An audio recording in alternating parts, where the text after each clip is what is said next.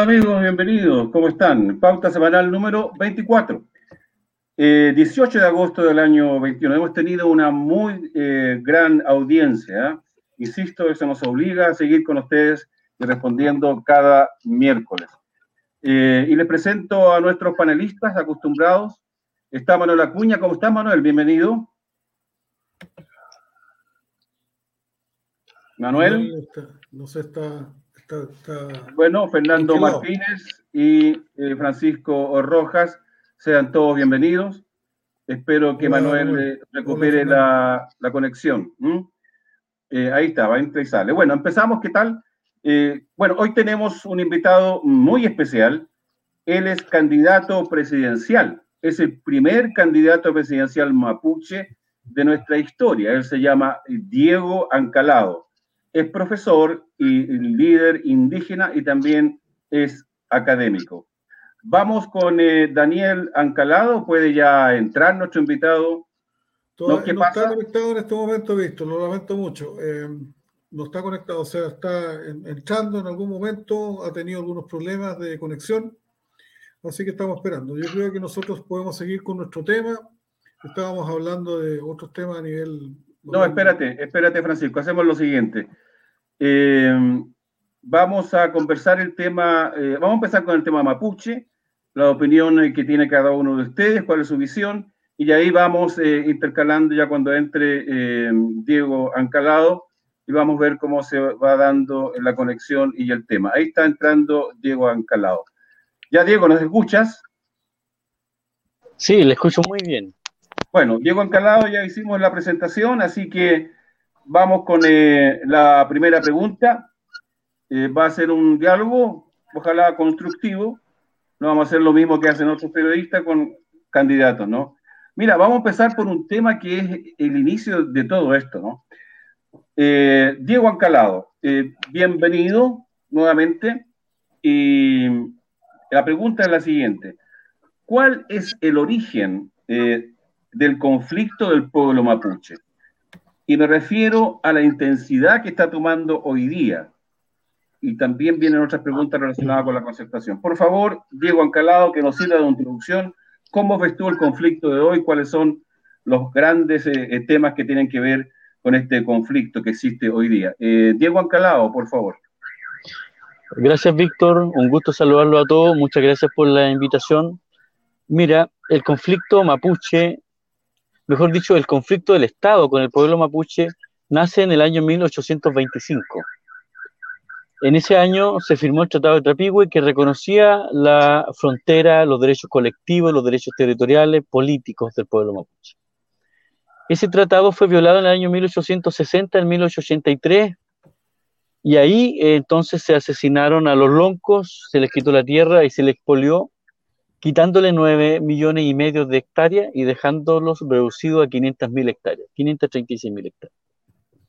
Entonces la controversia de hace 140 años hasta el día de hoy no se ha resuelto y ahí entonces es que hasta el día de hoy siguen las reclamaciones mapuche desde toda la perspectiva, desde todos los sectores y de distintas formas, ya sea de manera política, ya sea en tomas de camino, cual sea la reivindicación, es consecuencia de esta violación del tratado y de la incapacidad política de los que han administrado el Estado en resolverlo, una incapacidad entre comillas, porque lo que hay detrás de esto son intereses económicos que chocan con los intereses que, los, que el pueblo mapuche reclama, que son territoriales. Choca con las inversiones de las forestales, 3 millones y medio de hectáreas en manos de Angelini Mate, choca con los dueños del mar para el territorio de la Afquenche, siete familias, choca con los intereses de los dueños de las hidroeléctricas. Y entonces son estos sectores los que financian la política y los políticos, y por, eso se mantiene esta controversia. Gracias, Diego. Una pregunta que tiene que ver un poco con lo mismo. ¿Consideras tú que la gran represión contra el pueblo mapuche se da en los tiempos de la concertación, Diego? Sí, por supuesto. En los tiempos en el gobierno del lago se desapareció Guenante, ¿no? El joven Guenante en, en, Puerto Montt. Se asesinó a Alex Lemun. Hay 16 mapuches eh, jóvenes eh, desaparecidos y asesinados en, los periodos de concertación. Entonces, eh, eso, toda la operación Huracán, todos los montajes, la aplicación de la ley antiterrorista, todo, toda, toda condena que el Estado recibió por aplicar este tipo de medidas fueron en la concertación. Manuel Acuña, si quieres agregar algo más de Pedro Buenante, o definitivamente vamos a tu primera pregunta que tiene que ver con ya la candidatura de Diego Alcalado a presidente de la República. Por favor, Manuel Acuña. problemas con la conexión de Manuel. Me parece que es muy correcto lo que dice Diego y que ahí yo. No, dale, No solucionar.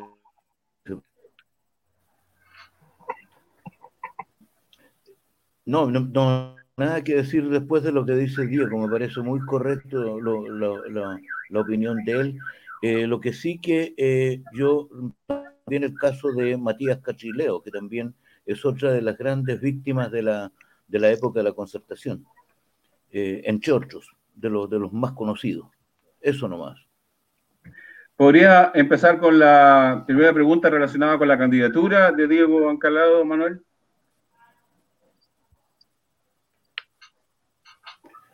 Sí, la verdad es que eh, a mí me gustaría saber, eh, Diego va por la lista del pueblo. Eh, lo cual es tremendamente interesante. Y por eso me gustaría saber si Diego, en el caso de ser elegido presidente, eh, cuál sería su actitud eh, frente a la nueva constitución que se va a dictar seguramente de aquí a un año más, más o menos, porque ya va quedando menos tiempo. Es decir, una vez que se redacte la constitución tiene que ser sometida a un plebiscito y aprobada después de ese, por ese plebiscito. La constitución em, va a empezar a regir, pero va a tocar varias cosas y entre otras eh, los periodos de todas las personas que hay. ¿Cuál sería la reacción de Diego? Me gustaría saber después, cuando, llegue ese momento, si es que él es elegido presidente. Mire, lo que hay que hacer si uno es electo por una constitución que va a perder vigencia y va a haber otro órgano rector, va a haber otra columna vertebral, una ley fundamental que va a marcar nuevos procesos, por ejemplo, que hubiera un vicepresidente, por ejemplo, que hubiera un primer ministro, estoy pensando, eh, debe, debe, entonces eh, dejar el cargo, llamar a elecciones nuevas para que las personas sean electas con la nueva constitución. Y lo mismo debe correr para todos los cargos que hayan sido elegidos, como los del Congreso, mediante una ley que ya habría perdido vigencia. O sea, lo que corresponde ahí es llamar a una nueva elección. Sí, una nueva elección, es lo que habíamos pensado. Vamos ya con los temas más eh, coyunturales. Eh, la CAM, la coordinadora eh, agencia Mayeco, Arauco, perdón, Arauco Mayeco, disculpen, hizo una declaración respecto de que la convención constitucional era un acto de sumisión por parte de los representantes de los pueblos indígenas. ¿Cuál es tu relación con ellos y qué dices con respecto a este desagradable comentario? Eh, Diego. A, mí, a mí me da la impresión que hay un gran vacío de poder, eh, no solo en Chile, sino también en el pueblo mapuche un vacío de poder que ha sido eh, incapaz de representar las aspiraciones profundas del pueblo mapuche y sanar las heridas que tiene Chile. ¿Por qué digo eso? Porque eh, cuando asesinan a personas mapuches que están en una protesta social por tomarse un fondo de, sectores económicos que financian la política, entonces eh, esos sectores se sienten solos, se sienten no escuchados y no hay una conexión con los representantes políticos del pueblo mapuche y este sector. Entonces, yo siento que lo que ellos en el fondo están planteando es ese vacío de poder. Sin embargo, yo creo que eh, la convención constituyente no es el canal representativo porque la función de la constituyente es hacer una, nueva constitución, un nuevo pacto social en el que se incluyen los pueblos originarios y no es resolver solamente eh, la controversia entre el Estado y el pueblo mapuche. Yo creo que eh, hay sectores también del pueblo mapuche que, creen que, la controversia se resuelve solamente mediante sus acciones. Y no están de acuerdo con otras acciones. Yo siento que todas las acciones son necesarias, todas las acciones conducen al mismo objetivo y uno debe ser respetuoso con todas las formas de lucha. Eh, tú vas a ser presidente de los chilenos, sí, Francisco, te cedo la palabra inmediatamente. Eh, presidente de los chilenos y de los mapuches, o sea, va a ser presidente de los que invadieron, de los invasores. ¿Qué opinas de eso? Mire, yo creo que eh, yo recuerdo cuando Mandela fue electo presidente, ¿no? Él en ningún sentido persiguió a los que no eran afroamericanos, ¿no? Yo creo que en Chile es lo mismo. Los enemigos del pueblo mapuche no son los chilenos, sino que lo, son pequeños grupos de poder político y económico que han capturado y que han secuestrado el Estado fuera del modelo de desarrollo a la gran mayoría de los chilenos y por lo tanto el camino del pueblo mapuche y el del pueblo de Chile están íntimamente unidos. Y entonces tenemos que construir un puente entre el pueblo mapuche y el pueblo de Chile, que al pueblo de Chile le han negado su ancestro mapuche o indígena por 140 años. Y nosotros entonces tenemos que construir este puente para en conjunto poder eh, construir un nuevo país no solamente con cambio de autoridades, sino con un cambio cultural, con reconocer culturas ancestrales y reconocer también a la cultura mestiza chilena. Eh, eh, Diego, eh, vamos a darle la palabra a Francisco Rojas. Por favor, Francisco. Hola, Diego. Gusto de tenerte aquí con nosotros, Hola, Francisco. Participar de este, de este coloquio de esta entrevista, en realidad te estamos acosando, ¿ah? disculpa. Mira, eh, yo tengo, yo tengo dos dudas, dos consultas respecto al tema, al tema mapuche, o decirlo, el tema de la...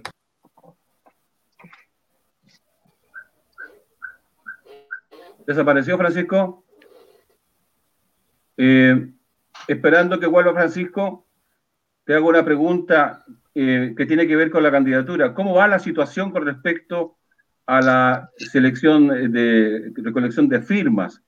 Hace unos días atrás tenía solamente 24 mil firmas. ¿Cómo va eso? ¿Cuándo hay que presentar tu candidatura para que aparezca en la papeleta? infórmanos de eso, por favor. Nosotros pedimos hora para presentar la candidatura el lunes 23. Estamos esperando que nos respondan y nos den hora para ir a presentar la candidatura. Así que nos faltan 5.000 firmas y tenemos que reunirlas de aquí al domingo. Entonces andamos andamos vuelto loco. Ahora aquí en Estación Central Sol y Lluvia está haciendo una tocata para, para llamar a firmar y reunir firmas. Hicieron un video también llamando a firmar. Entonces estamos en, la en los últimos 100 metros planos. Francisco Rojas, se cortó tu transmisión, por favor, retoma tu pregunta. Gracias, eh, gracias Víctor. Mira, la duda mía es, en realidad mi consulta tiene que ver un poco con el, cuestiones más bien generales de aspecto político. Yo tengo entendido que tú estás planteando una, eh, una visión unitaria en términos ideológicos políticos, independientemente del aspecto cultural que te identifica como candidato. Tú, de hecho, no sé, tú eres un candidato del pueblo mapuche, pero también podría ser un candidato del pueblo chileno en términos de que tu posición ideológica, digamos, tu, tu programa político, económico, podría conducirnos, ¿no es cierto?, a intereses comunes, tocados de plantear. Eh, mi, duda es, em, ¿en qué segmento ideológico te ubicas tú desde el punto de vista de la lucha de clases? El, enfrentamiento de clases que, que, ha persistido en los últimos 400 y 500 años en Chile. No tanto, digamos, el, enfrentamiento de clase, de enfrentamiento étnico, como se podría, lo, ven algunas personas. Por otro lado, la otra, lo otro que me interesa saber es que también lo planteaste, eh, el pueblo mapuche en realidad son varios, tiene varios componentes, tiene varios, varias, varias, varias eh, tendencias, ¿no es cierto? Y me imagino que hay ciertos, hay diferencias entre, eh, entre grupos de, personas que se identifican con el pueblo mapuche. Eh, sí, bueno, mira, yo el lugar en el que me ubico es eh, entre los de abajo contra los de arriba. yo, diría, yo diría que ese es nuestro, nuestro lugar más adecuado, porque si, eh, incluso yo creo que hay cierto sesgo, porque la izquierda nace justamente para enfrentar un modelo capitalista, excluyente, ¿cierto? Que genera pobreza para muchos y riqueza para poco. Sin embargo, la izquierda chilena, en el caso de los que han gobernado, lo que han hecho es justamente administrar el mismo modelo, la misma constitución, y no se ha resuelto, es decir, no se ha planteado un nuevo modelo de desarrollo. Y en ese sentido nosotros planteamos, sí, un camino hacia un nuevo modelo de desarrollo donde eh, el centro del desarrollo no sea la utilidad económica y no sea tan solo la persona, sino que el centro del desarrollo tiene que ser sin duda eh, la vida en todas sus formas, con la protección del medio ambiente, con derechos colectivos unidos a los derechos de las personas, y así lo entendemos nosotros en la cultura de los pueblos originarios y mapuche. Entonces, eh, yo me ubico en esa filosofía yo no sé eh, qué, en qué contexto ubicarla, pero nosotros creemos que esto sobrepasa un poco la lucha de clases. ¿Por qué? Porque es mucho más que cambiar eh, la administración del Estado, sino que es plantear una nueva epistemología del desarrollo en la cual los derechos de la persona y de la naturaleza están íntimamente unidos y no por separado en ese sentido yo siento que es una ideología un poco más América, americanista, ¿no? De América Latina, diría eso. Porque el modelo actual que tenemos en Chile pone la utilidad económica por sobre la vida de las personas, por sobre la dignidad y por sobre la vida de la naturaleza. Si eso continúa así, tenemos destrucción total. Eh, Diego Ancalado, prepárate Fernando, que ya viene tu pregunta. Eh, Diego, eh, Tú has pasado por algunos partidos políticos, entre ellos está el Partido Socialista y otros partidos más pequeños de la izquierda. Eh, cuéntanos qué pasa con ese periplo tuyo sobre los diferentes partidos. ¿Por qué te has retirado? ¿Ya no confías? ¿Crees que los partidos políticos ya han perdido su actualidad? Me interesa saber y después pasamos con Fernando Martínez. Mira, es muy importante la, eh, la pregunta, ¿no? Yo, cuando fui muy joven, todavía soy joven, pero cuando era más joven todavía, eh, fui parte de la, de, la, de la JDC, estuve un año ahí, participé en algunas cosas, porque del sector donde yo vengo pensé que ahí se podían hacer cambios, pero me di cuenta que los partidos políticos son dueños de, tienen dueños. Y ellos hacen lo que quieren y lo que se negocia es el poder y la participación de los plebeyos como, como yo no, no es bienvenida ahí, eh, en una especie de realeza que son dueños del poder político. Sí, pero es que ahí te refieres a te refieres al Frente Amplio, al Partido Comunista. A todos los partidos políticos. El problema que tiene Chile la... Lo que dice hoy día, lo que dice hoy día la radio Duna, te refieres solamente al Partido Comunista y al Frente Amplio. Claro, eso era en un contexto referido a las personas que han montado o se han preocupado mucho de mí, por decirlo así, de manera pública, en una campaña muy en contra mía. Por eso que en ese contexto yo respondía a ese grupo. Pero el problema de Chile es la partidocracia, como lo he dicho muchas veces, porque la partidocracia fue un acuerdo entre un grupo de amigos que tomaron la democracia, la cooptaron, la capturaron para hacer acuerdo entre ellos, y es por eso que hay un levantamiento social, porque los acuerdos entre ellos no eran para el pueblo. La erosión de los partidos políticos en Chile es muy profunda y eso también es parte del problema. Eh, yo por eso que soy independiente desde el año 2016. Y bueno, menos mal participé en esos partidos políticos porque ahí me pude dar cuenta con conocimiento causa de lo que critico hoy día. Eh, y, yo creo que debe haber una reforma profunda a los partidos políticos, debe profundizarse la democracia, tiene que haber revocación del cargo, si van a construir una, hidroeléctrica no tienen por qué ponerse de acuerdo entre los representantes de los partidos políticos en ciertos cargos, tiene que haber un referéndum, tiene que haber plebiscito, yo soy partidario de ese nivel de profundidad de la democracia para poder hacer contrapeso a la decisión de los partidos políticos. Ok, gracias Diego. Vamos con la pregunta de Fernando Martínez, por favor. Hola Diego, gusto de tenerte en el programa. Hola Fernando, gusto a mí me interesa mucho más la historia que la coyuntura, ¿no? Y tú dijiste una cosa que, es cierta, absolutamente el Tratado de Tapigüe el año 7 de enero, que fue en 1825, y la destrucción, digamos, de la, del poder mapuche entre el, el 60 y el 83, ¿cierto? Así es. Pero ahí falta justamente algo que te hicieron una pregunta acá sobre el problema de las clases y, y el rol del capitalismo como sistema. Porque recuerda tú que nunca se tocaron las tierras del sur desde el 25 hasta el 60. ¿Qué explicación puede haber ahí para que hubiesen hecho una invasión, un despojo absoluto? Bueno, la explicación que yo tengo desde el punto de vista de la historia económica es que en ese momento el Perú eh, dejó de producir trigo por el terremoto del 59. Y resulta que al no tener trigo, las tierras de aquí de las zonas centrales de Chile no alcanzaban para abastecer al poder principal comprador de la época, que era Perú, el ex virreinato. Entonces, ahí donde piensa otra cosa, por eso la, la, discusión tiene que ser bien, bien objetiva. En ese momento se había producido la derrota de los radicales en el año 59 en la guerra civil.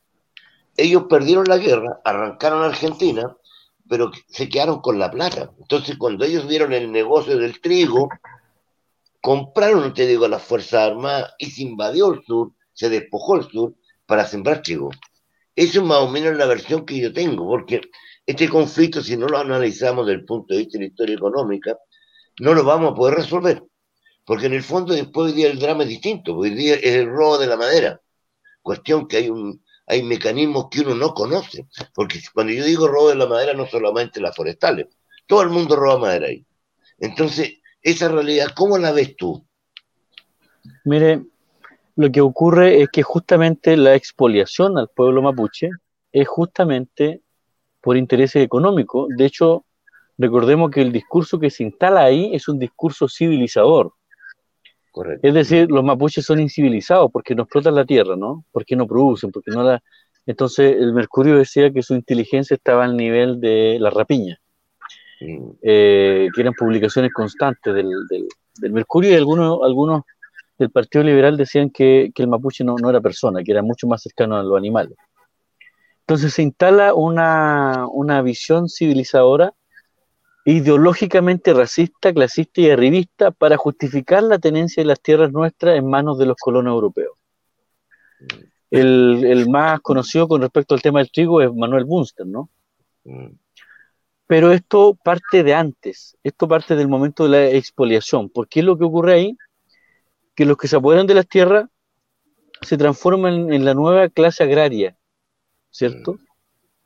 Luego esta nueva clase agraria se transforma también en la clase política. Y ahí está vinculada entre el Partido Liberal y el Partido Conservador, en que se reparten el poder en esa, en esa época. Entonces, luego de eso, estas mismas personas y sus descendientes llegaron a ocupar los espacios del, del Estado hasta el día de hoy. Y tienen la misma visión en algunos sectores, cosa de escuchar los sectores fundamentalistas de la política chilena.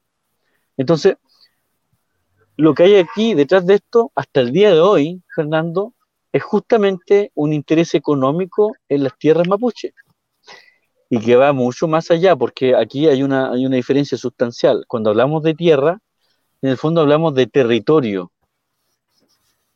Porque lo que el pueblo mapuche reclama es el territorio, es decir, las aguas, el suelo, el subsuelo, el medio ambiente, el ecosistema. No es el suelo, no es una reclamación agrícola, no es que se reclamen las tierras para ser eh, agricultores, no, se reclama porque es un derecho político de algo que te quitaron. Y hoy día, ¿cuál es la situación? Efectivamente, el modelo capitalista, que es lo que conversamos delante, ha puesto la utilidad económica por sobre los derechos de los pueblos originarios, por sobre la naturaleza y por sobre la dignidad de las personas. Y eso es muy profundo, por lo tanto, por eso nosotros planteamos que esto no se resuelve en términos de profundidad mientras no haya una nueva epistemología del desarrollo, un, un modelo que sea distinto. Nosotros estamos trabajando muy fuertemente en esto con nuestra filosofía del buen vivir, que se aplicó algo ya en Ecuador en la época de Correa, eh, pero nosotros le hemos puesto un aporte mucho más sustancial con toda la, teoría económica solidarista de Luis Rasoto. Y Luis Rasoto, que es el teórico del cooperativismo y el solidarismo, Raceto, él está con, nosotros en el equipo programático haciendo esta propuesta económica, ¿no? Eh, Francisco, tenemos una pregunta de Itairé, que sí, ya te doy la palabra, primero va Manuel, ¿sí? Eh, Ahí está, espérate que se me achicó la pantalla aquí y no veo nada. Eh, y después va Manuel Acuña y después Francisco Rojas. Hola compañeros, dice la Itairé. Itairé es parte eh, estable de nuestro programa, está un poquito resfriada, no tiene COVID, así que vuelve eh, seguramente la próxima semana. Dice que todos ustedes se ven muy bien. Me gustaría preguntarle a Diego, dice ella, imaginando que esta convencional se desborda o no logra los cambios estructurales que permitan recuperar la dignidad. ¿Tú estarías por iniciar, apoyar, gestionar y permitir, en caso de ser presidente, un genuino proceso para una verdadera asamblea constituyente? ¿Qué ha sido lo más difícil de enfrentar en esta campaña por llegar a la presidencial? ¿Y qué apoyos necesita? ¿Qué apoyo necesita? ¿no? Vamos con la primera pregunta. Eh, si vas a permitir un genuino proceso ¿no? de una verdadera asamblea constituyente. Por supuesto. los problemas que has tenido. Vamos, eh, Diego. Por supuesto, si esto se desborda, hay que, hay que llamar a una nueva asamblea constituyente un poco más ligada a los cabildos, un poco más a las asambleas comunales, un poco más, un poco más al pueblo, ¿no? no, no, no, tan, no, tan particular como esta. Es que se desborda, hay que profundizarlo. Con respecto a los temas de la campaña, para mí ha sido bien dramático. Primero, enfrentar una campaña, pensamos que iba a ser más fácil, y nos dimos cuenta que es para nada fácil y que no tener los recursos económicos te frena mucho, pero a pesar de eso hemos logrado instalarnos, hemos logrado plantear nuestra idea, hemos logrado avanzar. Y lamentablemente es muy chistoso esto, ¿ah? porque uno, uno se para en contra de los sectores que cree que, que lo van a apoyar a uno pero justamente son los sectores de los que uno se siente más cercano los que no, los que no lo apoyan y, y, que, y que, además te, te, te, tratan como, como, podríamos decirlo, como el, como el feo del curso, ¿no? Como, como, como que todos quieren llamarte la atención y me ha tocado eso eh, con sectores justamente de, de, izquierda y he recibido eh, mucho apoyo de gente que no es de partidos políticos, que la toma Fredes en, en, Quilicura, eh, comunidades mapuche, dirigentes, intelectuales, periodistas, filósofos como Gastón Sublet, eh, economistas, gente que, tiene una visión de desarrollo y que entiende lo importante de, esta, de este proceso político, donde el hito político más importante tal vez es llegar a la papeleta. Ya llegando a la papeleta, eh, haríamos una cosa que sería la primera vez en la historia, pero también vamos a tener la, la, posibilidad de enfrentar en el debate a los de la élite de los partidos políticos y del poder económico, cosa que nunca alguien del Chile profundo lo ha logrado hacer. Y eso para nosotros ya es una, una situación muy importante. Eh, vamos con Manuel Acuña para seguir un orden con respecto a estas rondas que acostumbramos a hacer. Y después nos vamos con Francisco Roja. Manuel Acuña, por favor, adelante.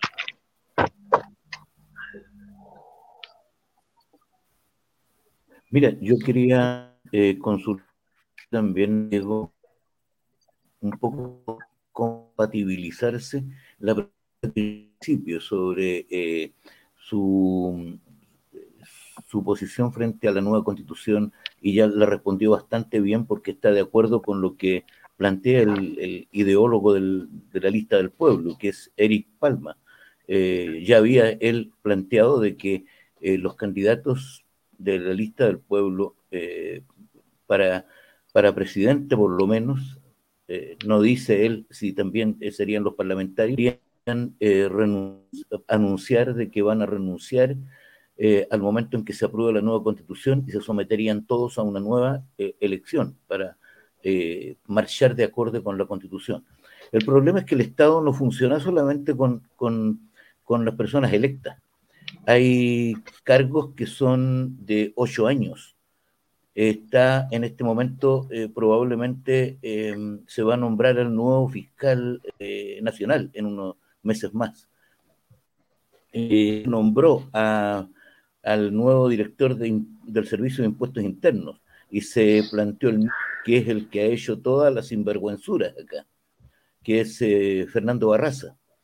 Después está ocurriendo lo mismo, ya Piñera tiene, yo unos, unos programas atrás denunciaba que Piñera eh, tiene la mayoría de los jueces de la Corte Suprema a su favor, los 13 jueces de la Corte Suprema, siete son nombrados por Piñera. También están todos los abogados integrantes de la Corte Suprema, los abogados integrantes de la Corte de Apelaciones y las diversas salas de la Corte de Apelaciones de Santiago también son eh, personas que están con Piñera. Y eso es un obstáculo bastante grande porque muchas de las quien dicen porque quedaron amarradas algunas, estando amarradas. También están haciéndose contrataciones del mismo tipo en otros servicios. Entonces, yo, eh, mi, mi, pregunta es la siguiente. Eh, ¿Se ha pensado, pensarías tú, eh, Diego, que es necesario también tomar algunas medidas contra todo este tipo de cosas? Porque si no, el presidente va a quedar amarrado también con toda esta cantidad de personas que están debajo de él. O sea, mira, lo primero que uno ve que tiene que haber una marcha blanca, pero una marcha blanca que vaya sacando poco a poco a quienes se hayan ido enquistando en el poder de una manera singular, como lo hacen siempre. Y por supuesto que si hay una nueva constitución, hay que, hay que sacar a todos quienes se han intentado amarrar en distintos cargos. Si aquí no es un problema de capacidad de quienes ejerzan los cargos, aquí el problema es de que eh, los grupos de poder utilizan el Estado para, eh, para sus negocios.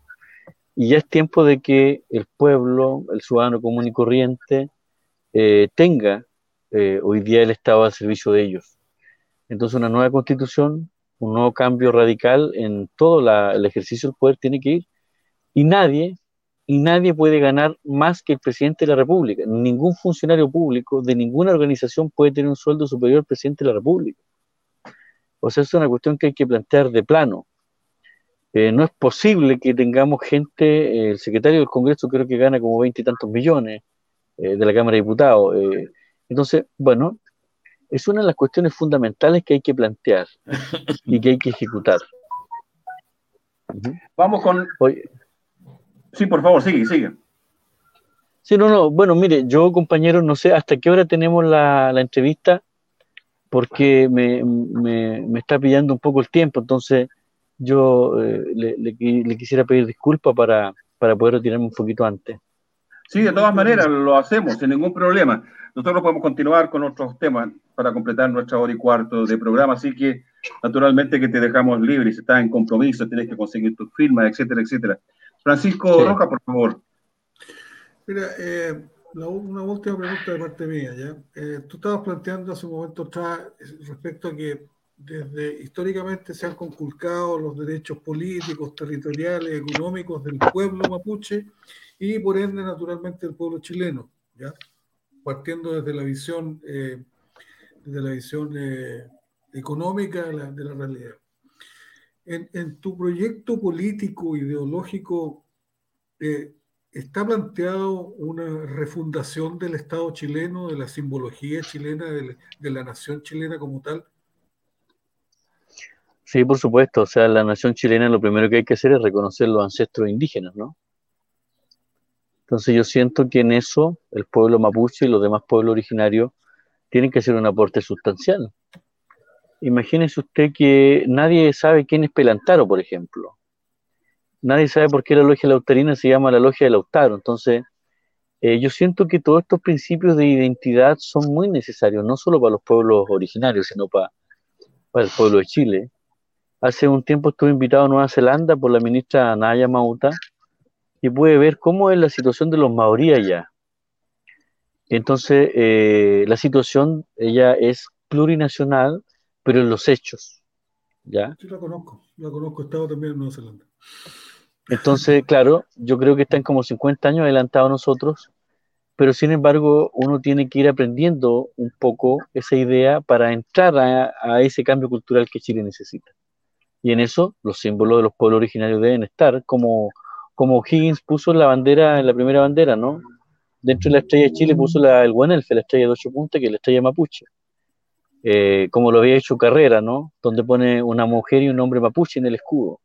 O sea, esto ya se había hecho antes y nosotros tenemos que recuperar eso. bueno, no sé si dejar libre ya, ¿qué les parece, queridos eh, panelistas? Y seguimos conversando con los temas que habíamos preparado antes de que entrara Diego, porque no estábamos seguros de su entrada. Pero antes de despedirte, quisiera tu opinión sobre Elisa Loncón. ¿Qué te parece? ¿Deberíamos estar orgullosos de que ella esté a la cabeza de una institución que ya viene a ser histórica? Eh, Daniel, eh, Diego. Sí, bueno, mira, hace un año nadie hubiese pensado primero que iba a haber convención constituyente, menos que una mujer mapuche la iba a presidir. Eh, si esto lo hubiésemos dicho antes, no hubiesen dicho que éramos visionarios, hubiésemos dicho que estamos equivocados de, país. Fumando Pero hoy día, claro, fumando opio, eso. ¿De qué estáis fumando? No hubiesen dicho. Entonces, eh, pero hoy día eso es un hecho.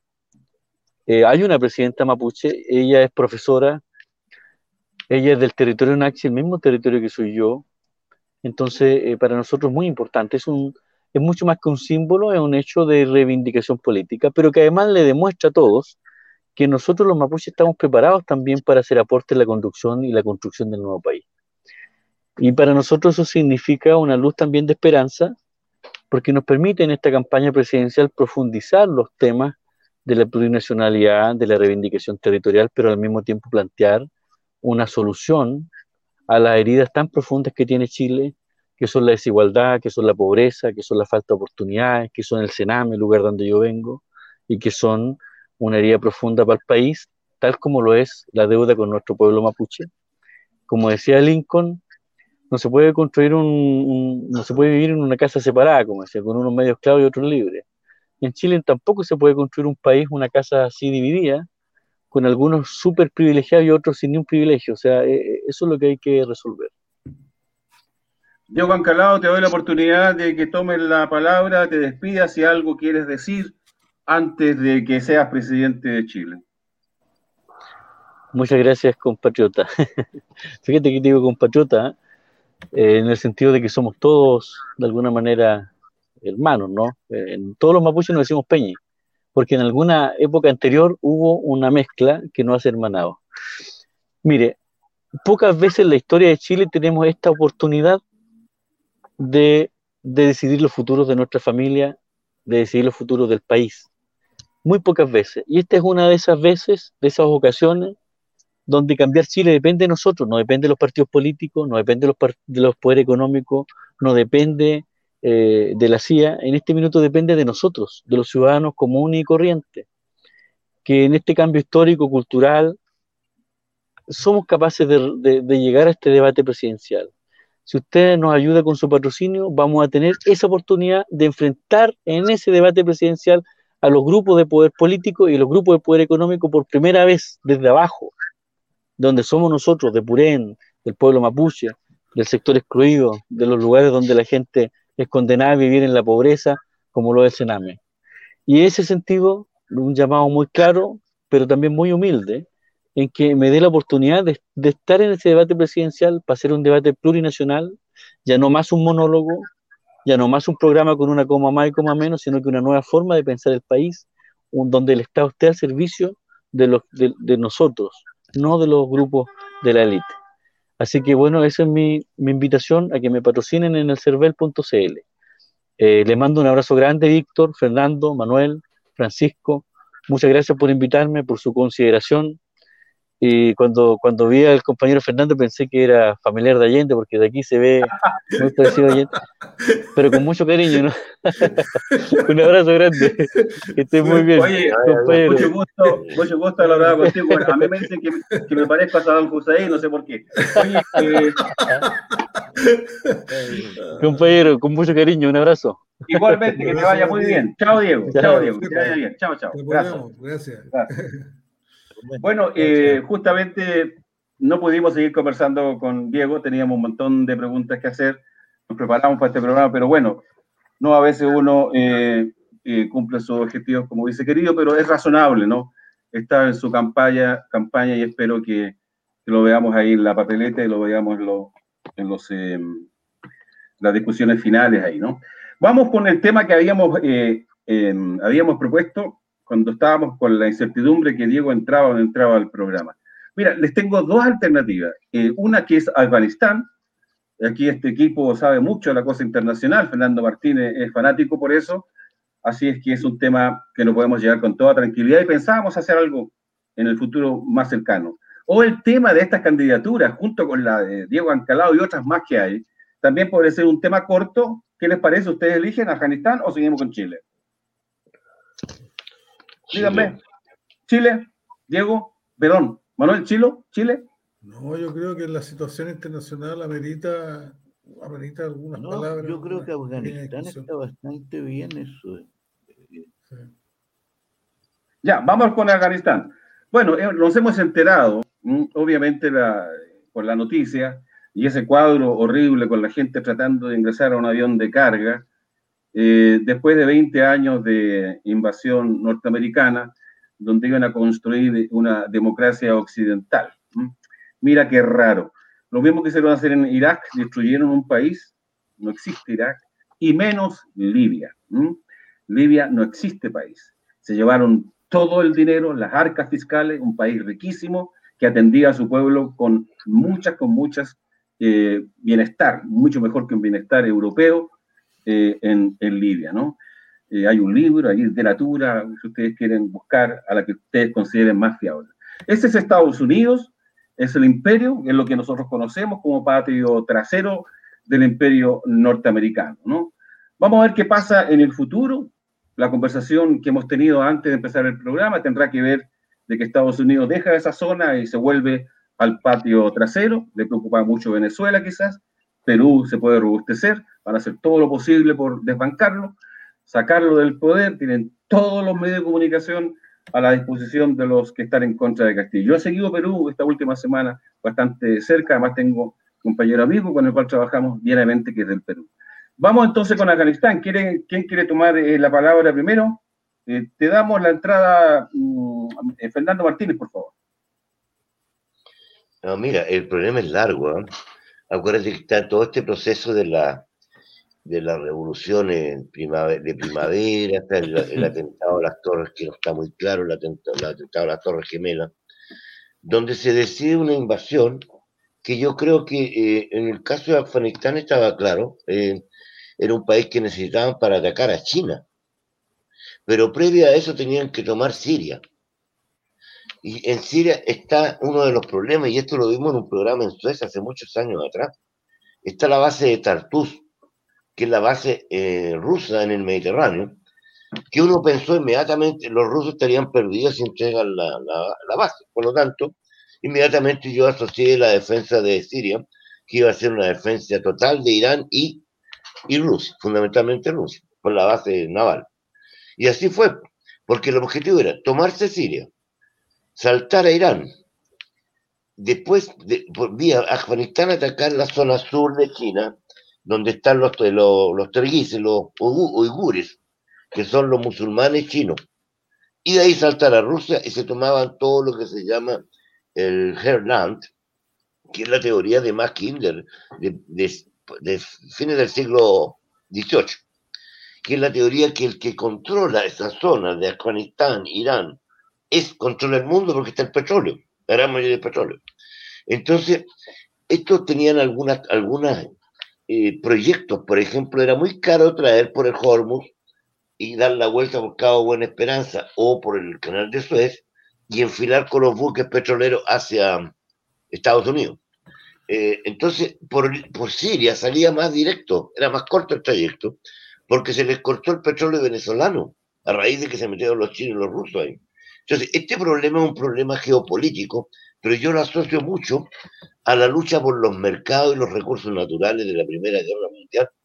Estamos en una situación donde todo el mundo es inestable, en un modelo económico en el mundo occidental que tiende a morir porque se ha producido una concentración y centralización del capital, fundamentalmente en los estafadores, que son el capital financiero. Dentro de ese contexto, entonces, hace dos tres años atrás, habían conversaciones de los rusos en Moscú con los talibanes y en Pekín también hace dos, tres años atrás, con los, mismos talibanes, que estaban buscando acuerdos de eliminar el problema de que ese país se occidentalizara, que se pusiera occidental, para poder mantener la pelea con China. Y esto murió. Entonces no sabemos lo que viene, porque en este momento toda una, una teoría, digamos, geopolítica de Estados Unidos ha muerto, no solo de él, de la OTAN Aquí están arrancando, piensen ustedes, no eran tropas norteamericanas nomás, estaban todas las embajadas de la OTAN ahí y un montón de bandidos que van ahí de mercenarios y los abandonaron. Abandonaron a esa gente que trabajó para ellos, los dejaron votados. Hoy día, lo más probable es que vamos a ver matanzas que, que no van a ser gigantes, lo van a hacer suavemente los talibanes porque se comprometieron a respetar algunos principios básicos de los derechos humanos. Eso nomás. Mira, eh, Biden decía hace algunos días atrás, sí, Francisco, voy contigo, sí, voy contigo. Decía, eh, 300 mil militares afganos habían. Y él decía que no había más de 85 mil, 90 mil eh, talibanes. Y se toman el país entero con la capital sin un tiro, sin matar a nadie. ¿Qué es lo que pasa ahí? Si Francisco quiere contestar si no, lo contestará eh, Manuel Acuña. Eh, Francisco Rojas, por favor. Bueno, mira, eh, hay, un, hay, un, factor interesante en lo que se refiere al contexto de clases ya, en Afganistán histórico. recordemos que desde el año 1980, no, perdón, desde la República Democrática de Afganistán, Dari, ¿no es cierto? Eh, estuvo vigente desde 1987 hasta 1992 como una república socialista, ¿ya? Y una república socialista bajo el control y la, esfera, de control de, la, de las repúblicas socialistas que se declaraban marxistas, leninistas. Por lo tanto, durante la época de la Guerra Fría, eh, sí tenía, eh, un, tenía un punto de vista estratégico de, Rusia, de la, posición de Rusia en ese momento hacia eh, los países limítrofes. Entonces, ¿cuál, ¿qué es lo que sucede? ¿Qué es lo que, por, qué aparece todos estos, todos estos movimientos religiosos? Toda esta, toda esta, es la, era la brecha precisamente la, el, el, talón de Aquiles de la sociedad afgana que fue aprovechada por el imperialismo norteamericano para eh, desbaratar este complejo. Entonces, recordemos que hay, hay, documentos históricos en los que se ve, por ejemplo, a las mujeres afganas usando minifaldas, que eh, las mujeres durante la República Socialista tenían exactamente los mismos derechos que los hombres, eh, y, y, que producto, ¿no es cierto?, de esta brecha ideológica de esta brecha religiosa que utiliza el imperialismo norteamericano para socavar esta, esta nación, esta república, que tenía una estructura, una, una economía, un proyecto político, económico, de defensa, etc., eh, fue prácticamente destruida y, corrompida, ¿no es cierto?, y, generando, eh, este, eh, generando una situación de, confrontación social en un aspecto que prácticamente no tiene nada que ver con su realidad económica y social política, ¿ya? confrontando a hombres con mujeres y confrontando la religión con, eh, el socialismo en este caso. Entonces, ese aspecto eh, de lo que está sucediendo hoy día es también una respuesta a lo que sucedió hasta el año, hasta el año ¿cómo se llama? 87, eh, ¿no? hasta el año 92, perdón, en que Afganistán eh, fue prácticamente traspasada o fue ocupada, ¿no es cierto?, por, por, la fuerza imperialista. Recordemos que en algún momento la Unión Soviética, la antigua Unión Soviética, apoyó a la República Hermana eh, en contra de esta lucha, de, la lucha de los, de los famosos talibanes. Gracias, Francisco. Eh, te quedaste sin cámara todo el rato, pero no bueno. Em, vamos con Manuel Acuña. Manuel Acuña, no sé si te interesa el tema relacionado con quiénes son los talibanes. Yo no les creo mucho lo que han dicho en las últimas declaraciones, pero bueno, puede ser que digan la verdad. ¿Quiénes son los talibanes y a quiénes responden hoy día? Desde el punto de vista político, ideológico, sabemos que está la religión detrás, pero ellos son, el Islam es un, como los cristianos, son muchas, muchas vertientes. Manuela Acuña Senjo, por favor. Cámara para Manuel, por favor. Mira, los, los talibán, los talibán, primero eh, el plural talibanes, como eh, talibán, es, eh, en esa forma es el plural de ellos. Y taliba es el estudiante, se le llaman los estudiantes. Es, son los, eh, es una variante del islamismo que se dedica al estudio del Corán. Son estudiosos del Corán, por eso se les llaman eso, los talibán. Ahora, eh, son ellos efectivamente los que se han tomado Kabul y todo Afganistán. Ahora, el problema que hay detrás también y del cual se habla poco es que los talibán es un grupo que no es muy grande, pero sí que están muy bien organizados. Lo que ocurre es que se fueron conquistando y tomando bajo su control a lo que les llaman los señores de la guerra, que son verdaderos grupos feudales que estaban eh, metidos y controlando cada una de las provincias que había en Afganistán y que eh, esas, esas provincias ya estaban en poder de estos señores em, que tienen, una, tienen un, ancestro medieval, un ancestro feudal, y ellos son los que ya estaban controlando eh, ese país. Y los norteamericanos, en general, yo diría el gobierno, solamente tenía eh, presencia en Kabul y en dos o tres ciudades más pequeñas también. O sea, desde las grandes ciudades de allá, pero que son pequeñas en relación a Kabul. Así que eh, yo diría que esto se, se, se, terminó de una vez por todas el, control que había y ahora quedó en manos de todos ellos. Lo que va a suceder es realmente no se sabe. Eh, efectivamente, como Fernando lo dijo en un momento dado, eh, ellos han asegurado de que no están por eh, volver a lo mismo que hicieron antes. efectivamente, son mentirosos, no es un poco confiable. Ellos también habían prometido hacer una serie de otras cosas, pero lo primero que hicieron fueron tomarse, tomar a todos los de gobierno y, que había en la época en que Rusia estaba dirigiendo todo esto y los colgaron a todos.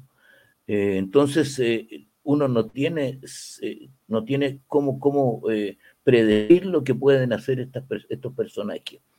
Personalmente yo no les tengo ninguna simpatía, yo creo que son grupos de fanáticos religiosos solamente y que son tan repudiables y, peligrosos como lo fue la Inquisición en España eh, o en América Latina y en otras partes del mundo, como han sido los cruzados, como han sido todas estas, luchas religiosas, que son las que encubren un conflicto de clase superior, que es lo, que hacen las clases dominantes. Para mí el problema, eh, yo creo que cuando conversamos hace un rato atrás todo, lo más interesante es el nuevo contexto en que se da todo esto, el nuevo contexto internacional, en donde ya no tiene un referentes políticos, eh, yo, yo, los llamaría erróneos. Eh, esos diferentes, estos referentes políticos ya no están y no puedo decirte cómo, cómo se va para adelante. Lo que sí está claro es que estamos en manos nuevamente de una clase dominante mundial y de sectores dominantes que están repartidos a lo largo de todo el planeta. ¿Tú crees que Estados Unidos volvería a mirar el patio trasero? ¿Crees tú que hay algo de eso? Sin duda alguna que lo, lo va a tratar de hacer, sin lugar a dudas que lo va a tratar de hacer y no solo el patio trasero, sino que también Estados Unidos no creo que anuncie al, al rol de conductor mundial. O sea, eh, yo no, no, creo que simplemente se va a, a, venir a, tratar de angustiarnos la vida a todos nosotros acá, sino que él va a tratar de hacerlo siempre a nivel mundial. Estados Unidos creo que tiene, por definición de sus propios padres de la patria, el, el como el destino de gobernar la humanidad. Así que eh, yo creo que va, a ser más o menos igual como lo que estaba haciendo ahora, solamente que esto es un, un aspecto que ha abandonado nomás. Bueno, se ve que, Francisco, si quiere intervenir, eh, se ve que se afirma Venezuela, no sé, creo que sea consolidado, pero se afirma. Eh, la elección de Castillo en el Perú me parece una cuestión tremendamente importante. Más de 8 millones votaron por él. Hay una campaña comunicacional enorme, así como las que tuvimos en Chile contra Daniel Jadwe. Eh, Bolivia se afirma también, se van a hacer todos los juicios contra la, la que liderizó el golpe de Estado. Hay una acusación de, de 30 y 40 personas que murieron. Eh, eso en Bolivia, Perú, Venezuela, como les digo, me parece, ojalá se siga firmando. Y con Cuba es un tema aparte que no van a poder. Por eso me da la impresión a mí que van a volver otra vez para acá estos yankees. Lo único que yo sé en inglés, que lo aprendí muy niñito, que decía Yankee, go home. Lo único que sé en inglés. Eh, váyanse a la casa para no decir otra cosa. Eh, vamos, Francisco, si quieres, tienes, no tienes micrófono tú, Francisco. Habría que eh, imaginarse, perdón, habría que imaginarse, para, por ejemplo, lo que está sucediendo en Afganistán, habría que imaginarse si en Chile hubiera el, el, poder, el poder económico, político y militar, se lo tomara el Opus Dei. Sí, pero el Opus Dei no es eso. Sí, claro, no. no pero no, es que, es que yo creo que, para que entendamos lo que está pasando, yo creo que el, Opus Dei, desde el punto de vista del fundamentalismo religioso, ¿ya? Sí. Del, carácter fundamentalista religioso, es eso, digo. Entonces, yo creo que e, es, tan grave lo que está pasando como, como lo, que, lo que se espera que va a suceder, digamos, porque eh, el problema es que va a haber un retroceso histórico eh, gigantesco, no solamente para las mujeres, sino que para, en el plano de la educación, de la cultura, de, la economía, del desarrollo, del desarrollo, digamos, de la sociedad en, su contexto en general. Imagínate pasar de una, de una sociedad eh, camino a la, camino a la, a la industrialización, a, ser industrial, ¿ya? con una agricultura camino a modernizarse, eh, van a pasar a un estado, un estado prácticamente medieval. Entonces, que por lo demás es fácil de controlar porque en realidad el hecho de que Estados Unidos haya, haya, retirado sus tropas y que, eso tenga el resultado que tiene ahora, significa que pueden volver en cualquier momento y la OTAN no está preocupada, las fuerzas, las fuerzas del Atlántico Norte no están preocupadas por eso, ellos, ellos dejan, una, dejan un territorio a la mano de, eh, digamos, del, del, medioevo, por así decirlo, ¿ya? Lo que va, lo que va a significar a largo plazo un, tremendo retroceso de, la sociedad en general. Eh, Gracias, Francisco. Eh, estamos terminando el programa. ¿Qué les parece? Manuel Acuña, ¿quieres agregar algo? No, yo creo que eh, Francisco estuvo diciendo algo. Yo de repente me desaparecí porque el sistema no me, envió de nuevo como quería que me registrara. bueno, eh, ya llevamos más de una hora de programa. Sí. sí. Ok. Bueno, no, son explicaciones, pero teníamos un programa de una hora, hora y cuarto con Diego Ancalao, pero por problemas técnicos entró más tarde y todo se atrasó. Eh, tenemos una lista de invitados, ¿ah? estamos muy orgullosos de este trabajo porque ya hay terceras personas, me refiero a ajenas al, panel, que quiere eh, participar de este programa, no solamente por ustedes, que son unos panelistas geniales, sino que porque consideran de que es una plataforma en la cual pueden llegar a mucha gente, ¿no? Eh, Diego Ancalao, quisimos dar voz a los que no tienen voz y vamos a seguir en esa línea sin dejar de lado a nadie, ¿no? Pero priorizando también por la gente que no tiene posibilidades de expresarse. Tenemos candidatos, no candidatos, sino que tenemos gente. Sí, hay un candidato a diputado que no se los voy a contar ahora, que está en camino quizás para la próxima semana. Si no, seguimos con los temas tradicionales, nos ponemos de acuerdo en la semana y un abrazo para ustedes dos, pero no corte, seguimos detrás de la bambalina como acostumbramos. ¿ah? Muchas gracias por la sintonía ¿ah? y, no se pierdan y continúen con nosotros los días miércoles, 14, 16 horas en Chile, 22 horas en Suecia. Eh, ¿Por qué Suecia? Porque gran parte de nuestro equipo estuvo viviendo en Suecia mm, algunas décadas, ¿no? Un abrazo a todos y nos vemos el próximo miércoles. Chao. Chao. Chao, chao. Mm.